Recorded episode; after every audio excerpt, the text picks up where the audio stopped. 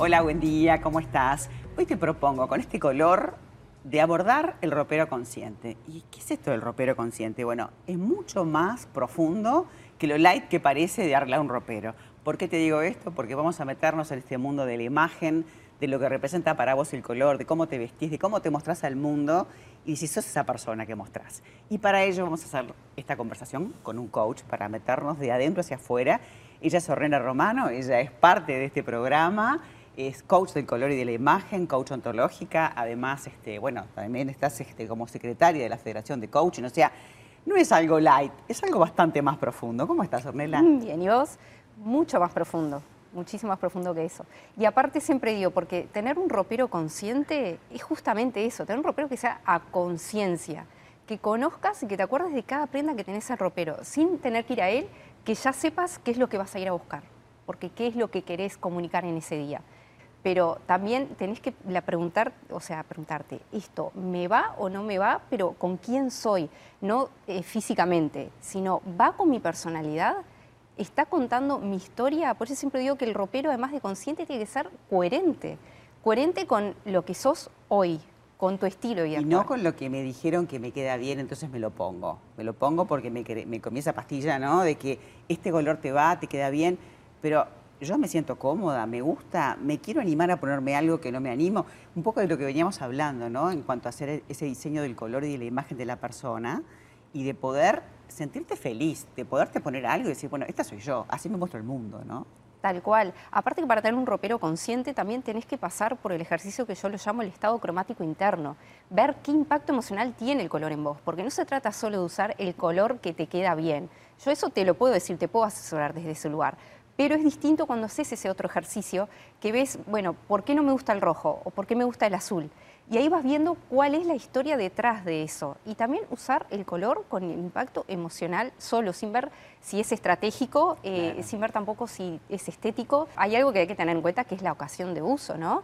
Eso también existe y hay que prestarle atención podés tener tu estilo personal, pero siempre también tienes que atenerte a esa ocasión de uso. Como decías vos, no vas a ir vestido igual, por ejemplo, al gimnasio a lo que vas a ir a un casamiento de noche, por supuesto. Pero podés mantener tu estilo personal. Lo que pasa que si vos no te conoces, tampoco podés descubrir tu estilo personal. Por eso primero trabajamos con las creencias, trabajamos con tu mundo emocional y que haya esa coherencia entre lo que haces, lo que sentís y lo que pensás. Todo eso es un ropero consciente. ¿Cuánta gente se plantea esto? En algún momento lo haces, haces como un clic. Pero hay gente que nunca se lo plantea en todo el transcurso de su vida, por ejemplo. Ni se entera de esto. Sí, sí, sí. Bueno, generalmente ese clic es cuando estás necesitando una transformación. Estás esa Estás desconforme, digamos. Exacto. Ahora, ¿hay, ¿hay como reglas básicas para tener un ropero consciente? ¿Hay como las reglas, esas reglas de oro de tener lo básico? ¿Cómo se ordena? ¿Se ordena por color? ¿Se ordena por...? ¿Cómo, encaras ese ropero? Bueno, siempre digo, los básicos de armario que los vemos en todos lados, eh, como que tenés que tener la camisa blanca, la pollera negra, la chaqueta de cuero. Yo no creo en eso y no trabajo con eso porque me parece que cada uno tiene sus propios básicos. Entonces, la clave primero es descubrir cuáles son tus básicos. Porque de repente para vos una chaqueta fucsia es un básico. Entonces, vamos por tener eso en tu ropero, por ejemplo. Eso es lo primero. Y lo otro también es descubrir el estilo personal. ¿Alguna vez fuiste a tu ropero y viste, bueno, a ver, qué líneas hay en las prendas? ¿Qué forma tienen, la textura, el estampado, el color, esos cinco elementos del diseño que todos juegan en conjunto y cuentan la historia de quién sos vos, justamente? ¿Cuáles son los cinco elementos del diseño? Porque me lo dijiste así solapado, vamos a, meternos ahí. Sí, son, bueno, los elementos del diseño son cinco, que son líneas, formas, texturas, estampados y colores. Y todos esos tienen que trabajar en coherencia porque se mueven en coherencia justamente. O sea, deberían de poderse combinar, digamos. Sí, exactamente, hay que tenerlos todos en cuenta. Por ejemplo, lo que tengo puesto ahora, esta chaqueta, ves que tiene flores, ¿verdad? Eh, también es de terciopelo y tiene unos canutillos.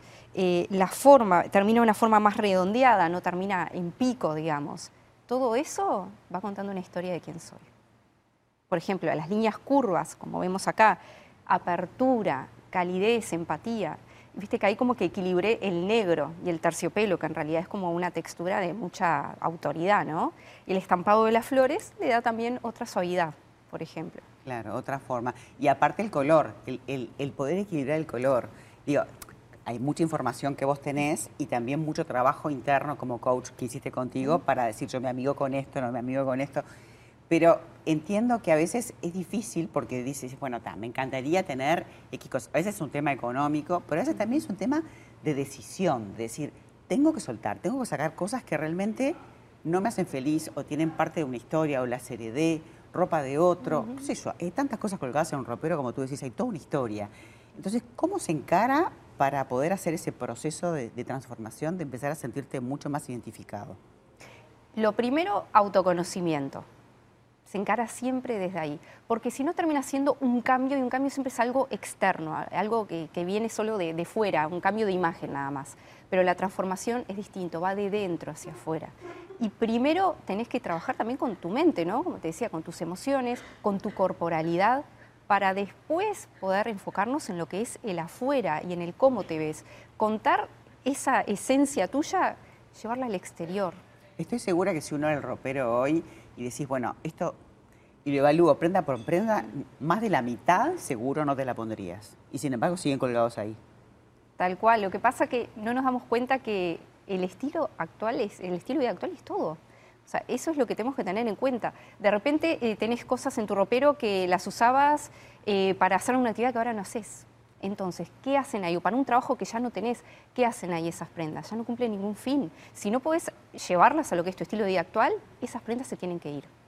Y aparte lleva como un peso, ¿no? Un peso que no te das cuenta. No te das cuenta físicamente, pero están ahí, están ahí. Entonces, ese proceso que haces interno de sacar la ropa que parece algo light y banal, y poder soltar, entregar y dejar para, digo, te tiene que hacer feliz, ¿no? Un poco eh, con la idea de lo que decía Mericondo, ¿no? Que de repente se hizo tan famosa con el orden y que a todos nos encantaría ir al ropero y tener todo perfecto por color y qué sé yo, pero bueno, eso no, no se da.